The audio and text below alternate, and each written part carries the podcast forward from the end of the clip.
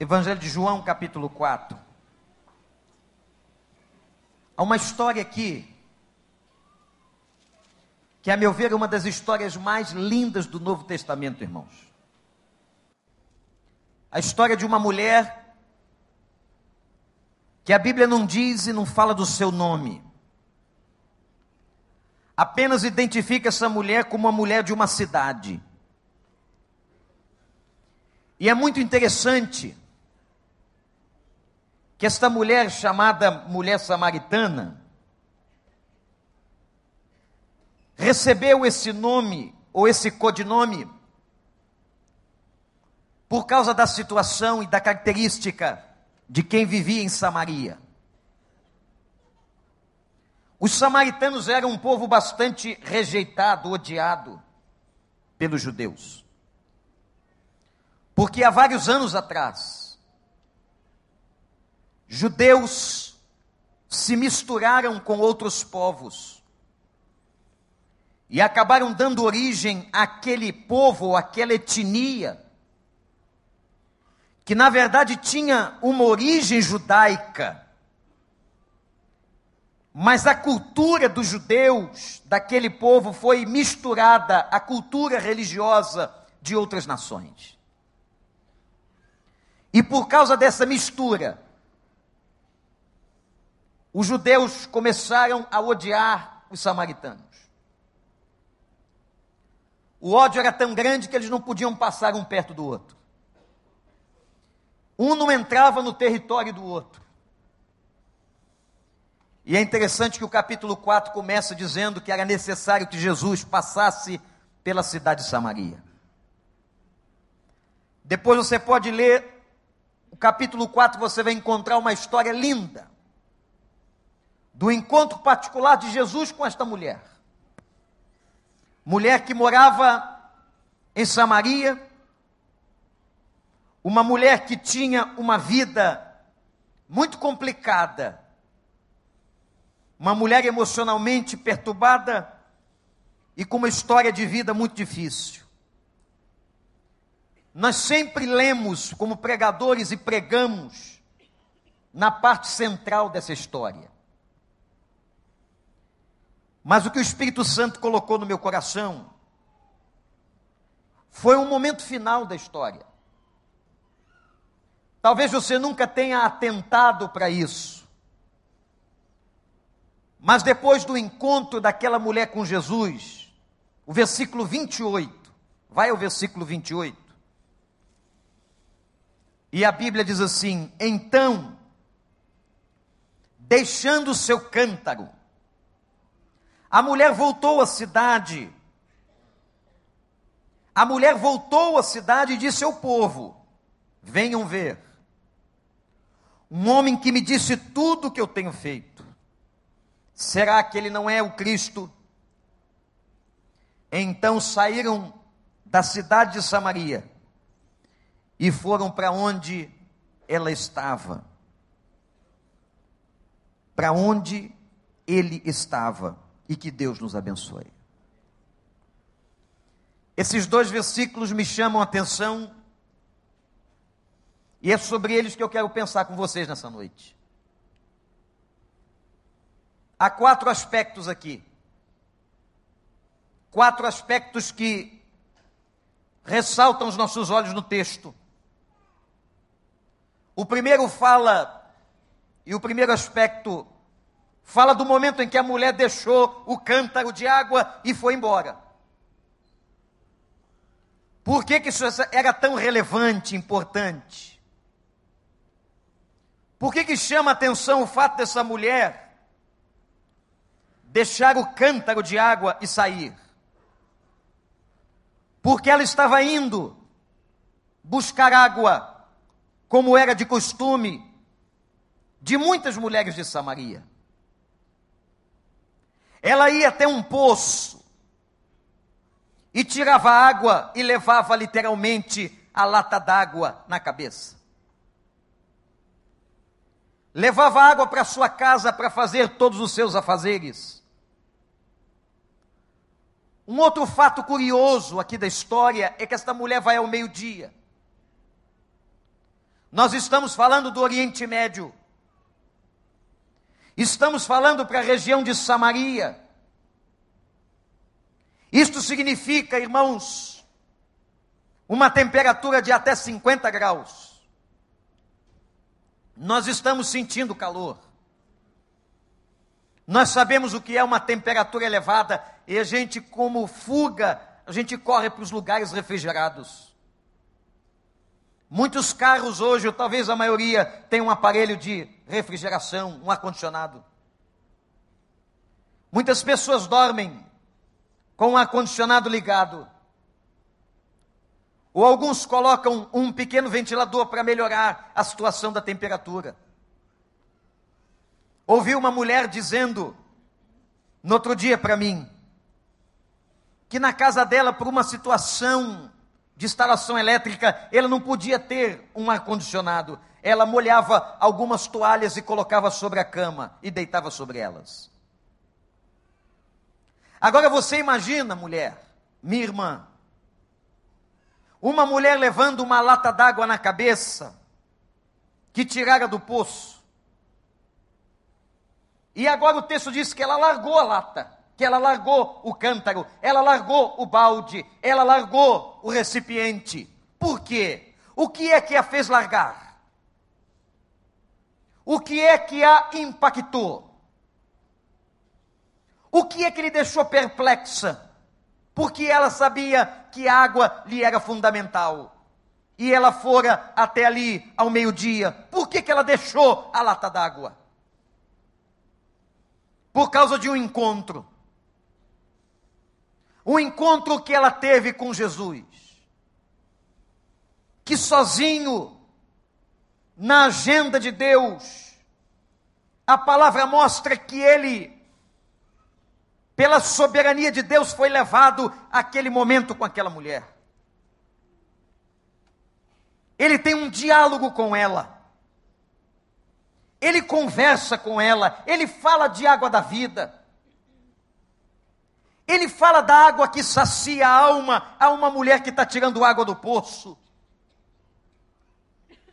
E aquela mulher fica mais ainda estarrecida quando ele toca na vida pessoal dela. E ela está conversando com ele. E ele diz assim: vai buscar o teu marido e volta. Ela declara: Eu não tive marido. Mas por revelação do Espírito, Jesus diz para ela: Disseste bem, porque você já teve cinco maridos e o homem com quem você vive agora não é o teu marido. Isto lhe causou perplexidade. Ela largou a lata d'água e saiu. Impressionante. Ah, se aquele cântaro, se aquele jarro falasse, se aquele jarro pudesse expressar quem era aquela mulher. A imagem daquele cântaro, que todos os dias ia com aquela mulher, nos ombros daquela mulher para tirar água do poço de Jacó. Aquele cântaro era como uma testemunha da vida que ela tinha. Uma mulher infeliz. Uma mulher sem perspectiva. Na verdade, as mulheres da cidade de Samaria não iam meio-dia pegar água. Ninguém faz isso. Ninguém escolhe o meio-dia no Oriente Médio para se expor ao sol. Por que é que ela foi? Por que é que ela vai até aquele lugar naquela hora do dia? Por uma razão muito simples, nós podemos concluir. Ela não vai junto com as outras mulheres, o que seria mais agradável? Imaginem vocês, irmãs. É tão gostoso encontrar as amigas e papeando no caminho. É ou não é? É tão gostoso encontrar uma irmã querida e conversar com ela. Ainda mais quando a gente tem uma tarefa ruim para fazer, dura ou difícil. Ela fica uma tarefa muito mais fácil quando duas ou três ou quatro ou cinco pessoas vão fazer a mesma tarefa juntas. Mas ela não. Ela sabia que ela sofria naquela sociedade, naquela cidade de Samaria, ela sofria de um tremendo preconceito. Hoje o mundo fala muito em preconceito, em questões homofóbicas, em preconceito racial. Ainda há muita discriminação, há muita coisa, a sociedade está falando muito disso. Mas imaginem que esta mulher era uma mulher que sofria um tremendo preconceito por causa da sua condição moral. Ela era, na verdade, uma mulher da vida aos olhos das outras. Uma mulher que tinha hábito de roubar marido dos outros. Porque aquela mulher tinha, teve cinco homens. Mas o homem com quem ela estava agora não era seu marido. Imagina quando uma mulher vê uma outra mulher que tem essa compulsividade, esse hábito carnal pecaminoso de tentar conquistar o homem dos outros ou das outras pessoas, das outras mulheres. Ela sofria discriminação, como é que ela ia tirar água junta? Como é que ela podia caminhar junto com aquelas mulheres? Elas certamente não falariam com ela, a desprezariam ou até a agrediriam. E é nesse momento sozinho, ou sozinha, solitária, na boca do poço, que chega Jesus. E o Senhor começa a travar um diálogo com ela e fala do seu passado. A mulher se espanta e larga o cântaro e sai correndo. O que me impressiona nesse texto, neste primeiro momento do texto, é dela ter largado aquilo que lhe parecia tão importante. Mas ela larga aquilo que lhe parecia tão importante porque algo muito melhor acaba de surgir na sua vida, algo muito mais interessante, curioso, impactante, que foi a palavra de Jesus. Ah, mulher, se tu soubesses com quem você está falando, você me pediria água não seria eu que te daria água, mas você me pediria água e eu te daria água viva? E ela disse: Mas onde está essa água viva? Como é que esta água que o Senhor está dizendo pode ser melhor do que a água deste poço que foi cavado pelo pai Jacó? Este poço que alimenta, que mata a sede, de todos os rebanhos, de todas as famílias de Samaria. Como é que o Senhor pode falar de uma água melhor do que a água do nosso pai Jacó? E ele vai dizer para ela que ele tem uma água que jorra e uma água que não cessa, porque às vezes o poço secava.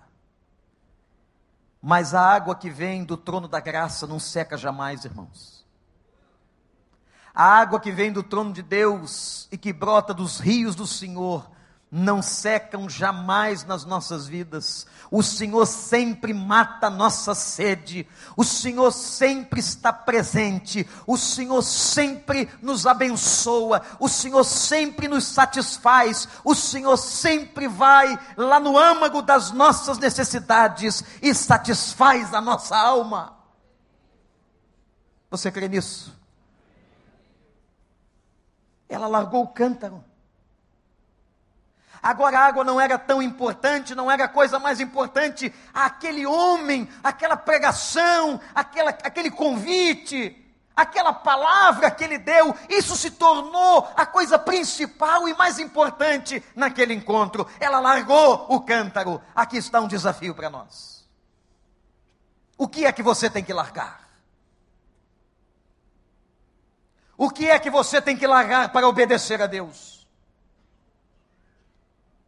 O que é que você tem que largar e se desprender? O cântaro, quase compunha a estética daquela mulher. Ela andava literalmente com a lata d'água na cabeça. Era fácil vê-la ao meio-dia indo tirar a água. Mas agora esta mulher volta para a cidade, entra na cidade sem o cântaro, ela largou o cântaro. O que é que nós temos que largar por causa desta mensagem? O que é que nós temos que renunciar por causa dele? O que é que nós temos que dizer não? A quem dizer não? Por causa dessa experiência com Cristo. Meus irmãos, nós carregamos os nossos cântaros. Nós carregamos conosco as nossas amarras. Tem gente, talvez, hoje à noite, aqui, neste auditório, que está quem sabe amarrado por tantas coisas. Amarrado por relacionamentos onde não deveriam estar. Amarrados por artimanhas do inferno. Amarrados por carnalidades. Amarrados por desejos que nunca deveriam ter brotado dentro de você, mas brotaram Talvez haja entre nós ou alguém nos assistindo na internet que esteja preso a um cântaro, que esteja amarrado, como aquela mulher amarrava a lata d'água na cabeça e nos ombros. Mas eu quero dizer a você, em nome de Jesus, se você veio aqui para ouvir uma palavra de Deus, que esta foi a palavra que Deus colocou no meu coração para entregar à igreja, deixa o teu cântaro hoje e ele fará a obra. Deixa a tua lata d'água. Deixa o que está te aprisionando. Deixa aquilo que te incomoda. Renuncia por causa dele, por causa da mensagem dele, por causa da palavra dele, por causa da obra dele, por causa do milagre dele. Deixe o teu cântaro em nome de Jesus.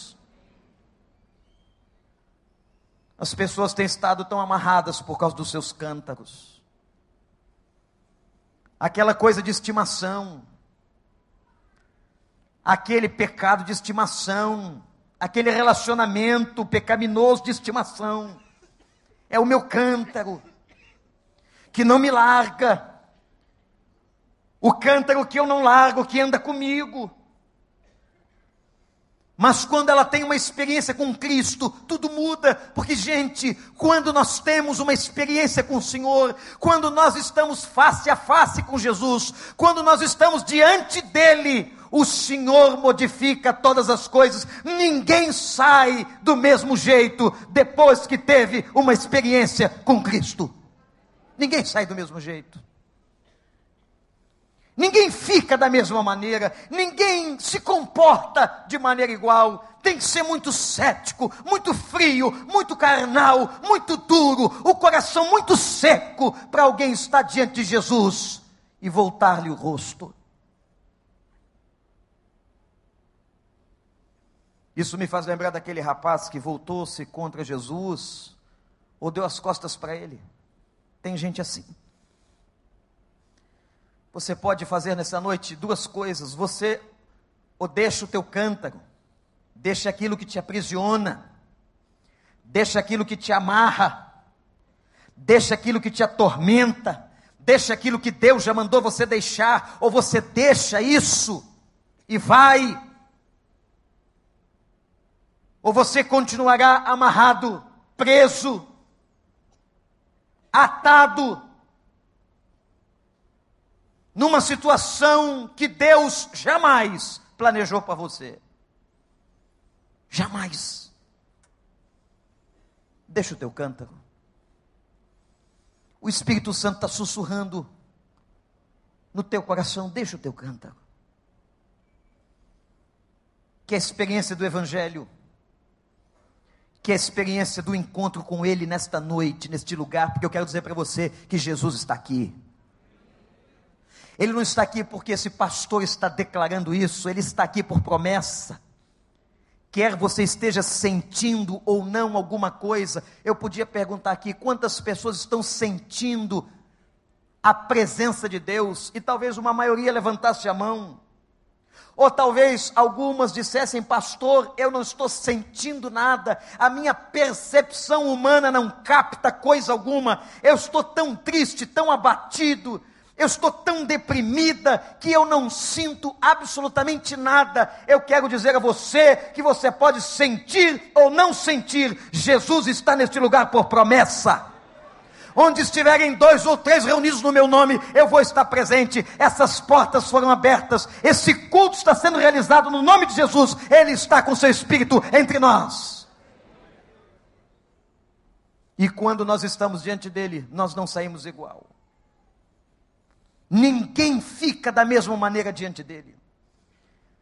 Ninguém fica do mesmo jeito, inerte, diante de Jesus larga o teu cântaro. Há um segundo aspecto nessa passagem, especialmente desse versículo, foi o sentido de urgência desta mulher. Em algumas traduções da Bíblia diz que ela corre para Samaria, ela larga o cântaro e corre. Há um sentido de urgência. Meus irmãos, quando nós olhamos ou na internet, ou ouvimos o rádio, vemos a televisão, um jornal escrito, vem no coração da gente um sentido de urgência. O que é que está acontecendo com o mundo? O que está acontecendo com as pessoas? Parece que há uma deteriorização contínua, gradativa uma deteriorização que cresce, um pecado que se assola, e é tragédia sobre tragédia. Eu estava longe daqui, mas eu vi aquele homem descer da motocicleta, puxar um revólver e atirar na cabeça do rapaz sentado no chão. Você viu. Mas essas notícias não chocam mais não choca mais, porque são comuns. Tudo que é comum, com o tempo, vai deixando de ter impacto. Tudo que a gente se acostuma, vai deixando de mexer com a gente. E é tanto sofrimento, é tanta morte, é tanta dor, é tanta contrariedade que eu fico pensando como é que deve estar a mente de Deus numa linguagem humana, como Deus deve estar triste. Ele deve olhar lá de cima e dizer: Eu não fiz os homens para isso. Não foi para isso que eu os criei, não foi com esse propósito, não foi para isso. Talvez o mesmo sentimento que dominou Deus nos dias de Noé. Era tanta perversão, era tanta coisa controversa, pecaminosa, era tanta desobediência. A sexualidade era um negócio tão nojento que deixara de ser uma bênção de Deus e estava sendo vivida na podridão da carne. Ao ponto de Deus dizer: Eu vou destruir a terra. A tristeza de Deus, se posso dizer isso, foi tão grande que ele jogou tanta água no que criou que afogou tudo.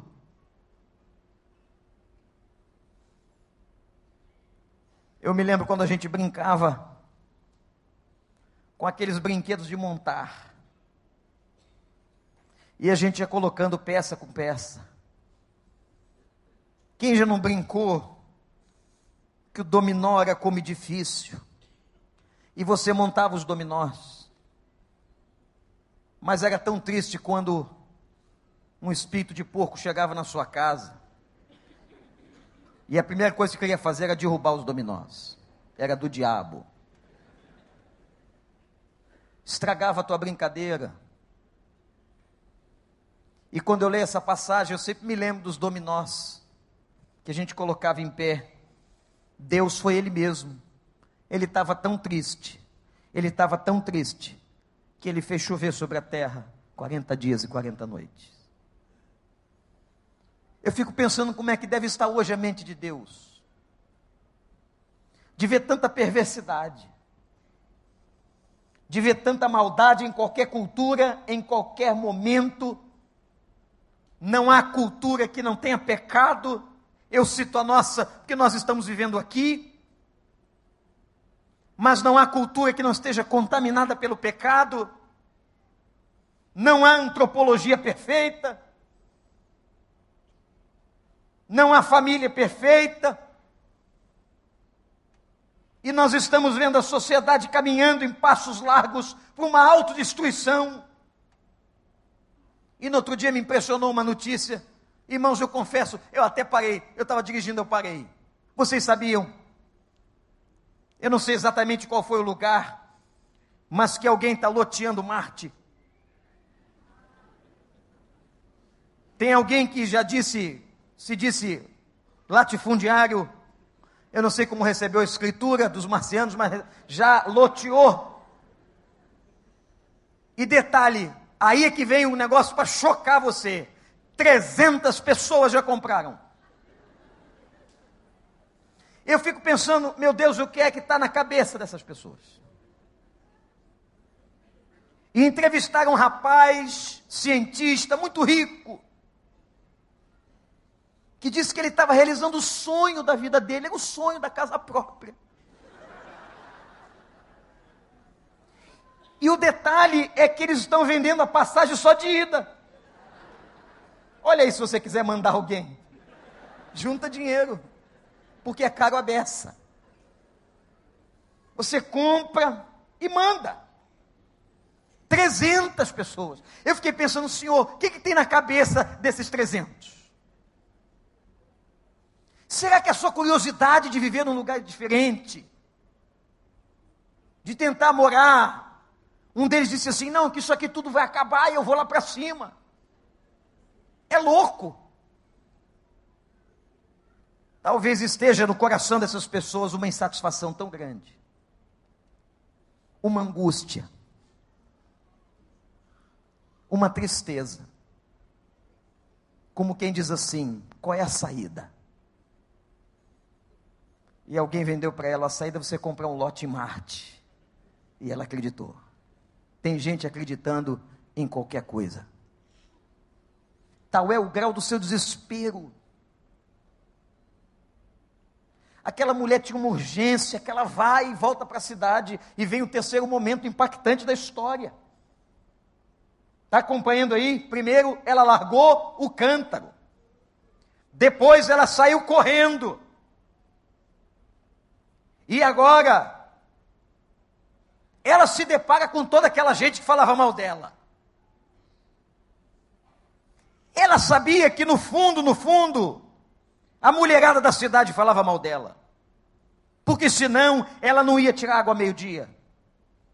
Ela tinha amizade com as outras. Mas ela sabia que ela era rejeitada. Mas ela chega na cidade com tanta ânsia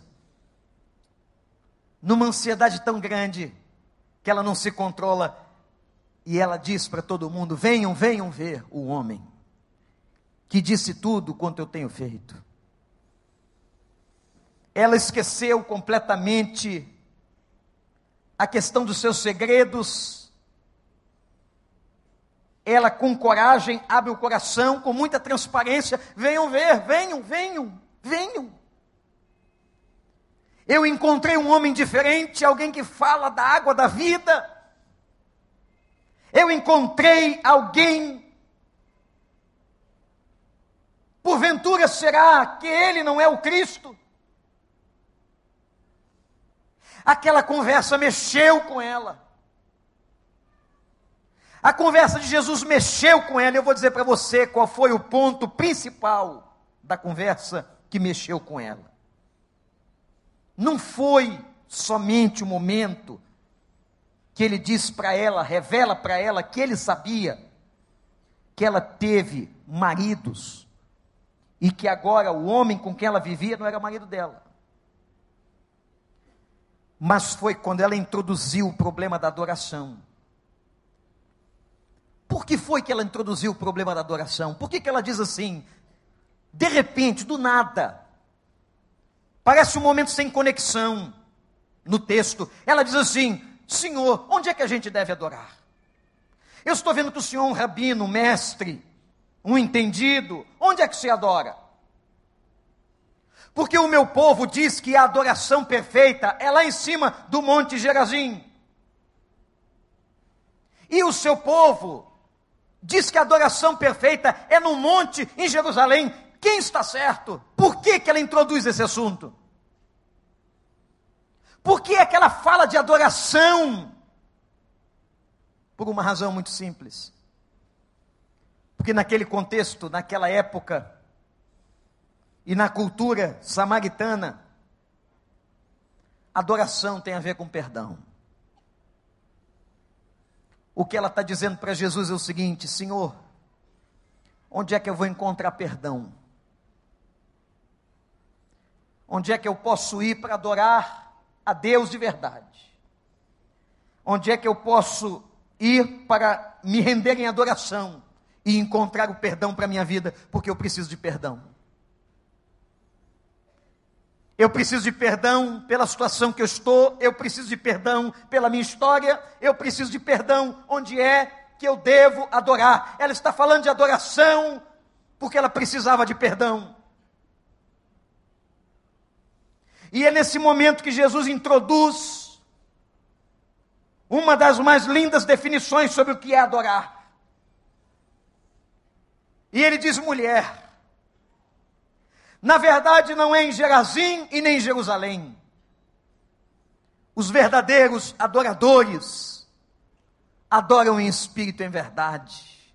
Mulher, quando você adorar a Deus em espírito e em verdade, quando você se submeter a Deus, quando o seu coração for muito mais do que um coração religioso, quando o seu coração estiver quebrantado, você então vai receber esse perdão. Esse perdão vai cobrir tua vida, esse perdão vai limpar a tua história, esse perdão vai te dar uma novidade de existência. E agora ela está no meio daqueles homens e daquelas mulheres de Samaria dizendo: venham ver, venham, venham. Ele disse tudo que eu tenho feito. Olhe para mim e guarde uma coisa: você não esconde nada de Deus. Você pode esconder do teu marido, dos teus filhos, da tua mulher, dos teus amigos, dos colegas de trabalho, do pastor, mas de Deus você não esconde. O Senhor sabe tudo. O salmista é tão profundo, diz assim: O Senhor conhece o meu deitar e o meu levantar. Ele sabe do meu dia, da minha noite, ele sabe os pensamentos, até as palavras que ainda não chegaram na minha boca, Ele conhece tudo. Eu quero dizer para você que você está nu na presença de Deus. Não adianta se esconder, não adianta colocar uma roupa diferente, o terno e gravata só resolve na sociedade dos homens. Não adianta se esconder atrás da Bíblia, não adianta, Deus sabe quem você é. Deus conhece você. E Deus sabe o quanto você precisa da graça, o quanto nós precisamos de perdão, o quanto nós somos carentes dele. E foi isso que impactou essa mulher. Foi por isso que ela deixou o cântaro, foi por isso que ela correu para dentro de Samaria. Foi por isso que ela abriu o coração no meio da praça pública. Venham ver, venham. Sabe o que ela está fazendo aqui? Ela está pregando o Evangelho. Com a sua experiência, ainda fez apelo. Ela disse: Venham. Uma mulher que naquela época não podia levantar a voz. Uma mulher em público. Uma mulher em público e samaritana, desprezada, chega para outros samaritanos e diz: Venham ver, tem um judeu lá que disse tudo da minha vida. Ela rasgou o coração, foi transparente, não teve medo. Sabe uma das coisas que nos destroem? é que nós temos medo de passar quem nós somos para as pessoas. Como nós somos invernizados, gente, polidos. Nós somos às vezes uma estampa. Nós somos a imagem que construímos. Há pessoas que cuidam tão bem da sua imagem, que elas passam tanto tempo iludindo os outros de que elas são aquilo. Mas Deus sabe quem nós somos. Diante de Deus não tem máscara. Diante de Deus não tem maquiagem. Diante de Deus nós estamos nus. Ela estava nua. Talvez alguns homens que estavam ouvindo a mulher haviam sido amantes dela. E viram aquela mulher com tanta seriedade, quase que conclamar e dizer: venham ver, venham ver, tem um homem diferente ali. Ela fez o convite, ela fez o apelo. Se você continuar lendo o livro de Atos, você vai ver que depois de um tempo, o evangelho entrou em Samaria. Aleluia. Mas sabe qual foi a primeira convertida? Foi esta mulher. E vocês sabem o que os homens fizeram? Quando eles ouviram a mulher pregando, da maneira mais simples, dando um testemunho de vida, fazendo aquele apelo, vocês sabem o que os homens fizeram? Foram até ele. E diz o texto que eles foram até lá onde Jesus estava. Que cena, que choque. Um grupo de judeus, os doze, o mestre e os samaritanos, que se odiavam do lado de cá. Um que sentia ódio do outro, agora estava um diante do outro. Deus faz assim. Às vezes nos coloca cara a cara com os nossos inimigos para que possamos resolver a questão. Eles foram lá. E eu quero dizer para vocês qual foi a palavra que eles disseram. Olhe para mim. Eles disseram assim: Agora nós sabemos, não porque você tem nos contado, mulher, mas porque nós vimos com os nossos olhos. O Evangelho estava inaugurado em Samaria.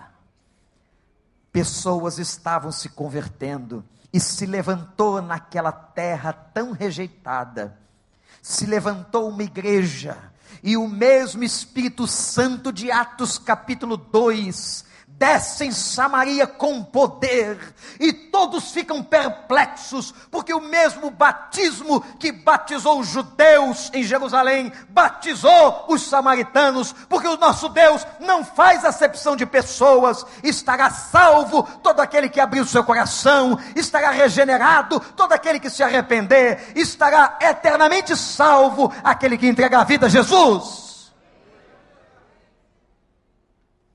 Não importa se é pobre, se é rico, se é branco ou se é negro, se é judeu ou se é samaritano.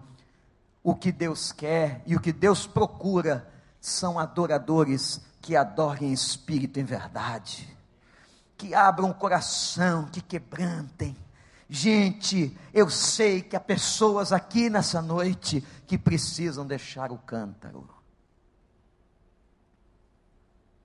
Eu lhes digo mais se ela não tivesse deixado o cântaro,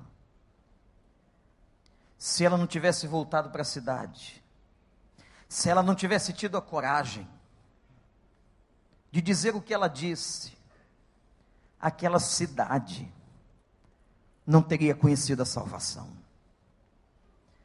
Nós estamos no momento da largada. Quantas pessoas, quantos nomes você tem no coração? Que você gostaria de dizer: venha, venha ver, venha ouvir, venha experimentá-lo, venha até Ele, venha. porque Ele fez comigo e fará com você. Venha, a quantos você gostaria de dizer isso? Sabe por que, que não diz? Porque tem uma trava na tua boca, porque tem uma trava no coração, é o peso do cântaro. Larga o teu cântaro e corre para dizer para as pessoas: da tua experiência. E você vai fazer uma revolução onde você vive, com o nome de Jesus. Mas eu quero declarar e terminar esta reflexão dizendo que nada, nada, nada aconteceria se aquela mulher não tivesse tomado a decisão de largar o cântaro. Você está carregando um cântaro pesado, que quem sabe vai destruir a sua vida. Você está carregando um cântaro achando que está te fazendo bem. E a proposta do Senhor, larga o cântaro, vive para minha glória. Eu vou fazer uma obra na sua vida. Vamos fechar os nossos olhos reclinar diante de Deus a nossa cabeça. Esse momento tão pessoal, tão individual. Eu queria fazer uma pergunta a você. Você está agora sozinho diante de Deus, sozinha. E a pergunta que eu quero fazer é o seguinte: qual é o cântaro que você tem que deixar?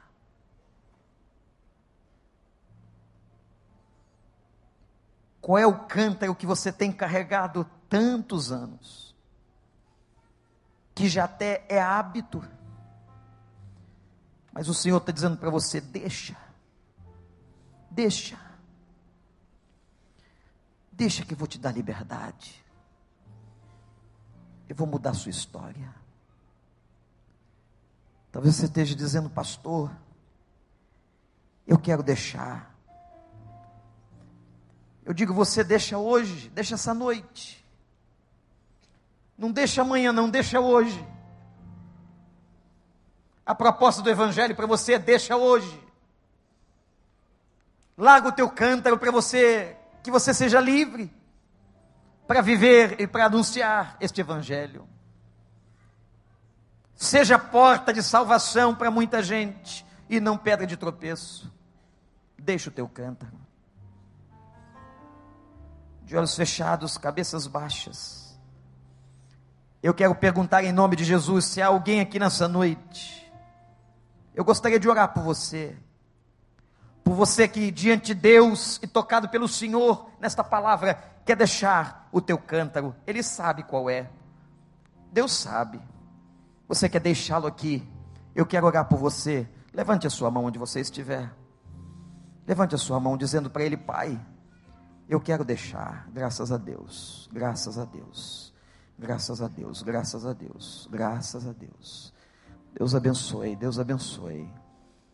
Louvado seja o Senhor. Levante a sua mão, graças a Deus, que é frente, casal, aquele jovem lá atrás. Deus abençoe, aqui no centro, Deus abençoe, Deus abençoe.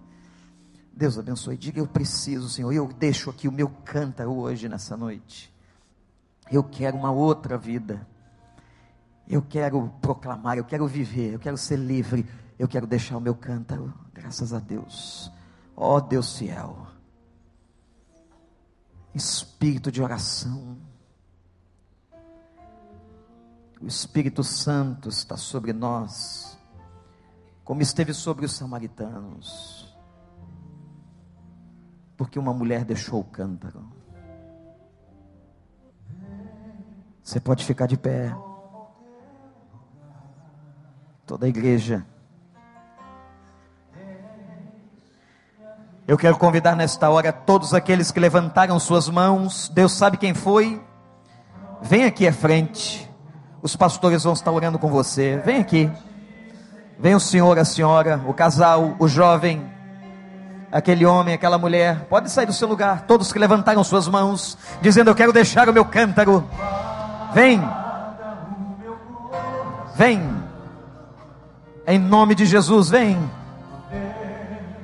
Cheguem bem para frente. Bem para frente. Graças a Deus. Vem. Vem. Eu vou pedir para os pastores virem aqui à frente. Tem muita gente aqui. Deus sabe. Deus conhece você. Essa era a noite do teu encontro. Esse lugar agora é o poço de Jacó. Só que desse poço não sai água, como você conhece, sai água da vida. E que você esteja bebendo agora em nome de Jesus, deixando o teu cântaro e que haja libertação na tua vida. E que a partir dessa noite, mediante a tua confissão, o Senhor faça uma obra no seu coração. Igreja, estende a mão para cá. Pastores, vamos orar por essas pessoas. Senhor Deus, eu te louvo por esta noite, pela história daquela mulher sem nome, identificada pela cidade e pela sua história tão triste. Eu te louvo porque um dia Jesus foi ao encontro dela, e porque um dia ela deixou o cântaro, ó oh, Senhor, nessa noite, neste lugar, o Senhor também marcou um encontro na tua agenda com essas pessoas. E elas estão deixando o cântaro no teu altar. Elas querem viver livres. Elas querem receber a água da vida. Elas querem proclamar o que receberam. Ó oh, Deus, faz uma obra na vida delas. Liberte-as de todos os pecados, de todas as amarras.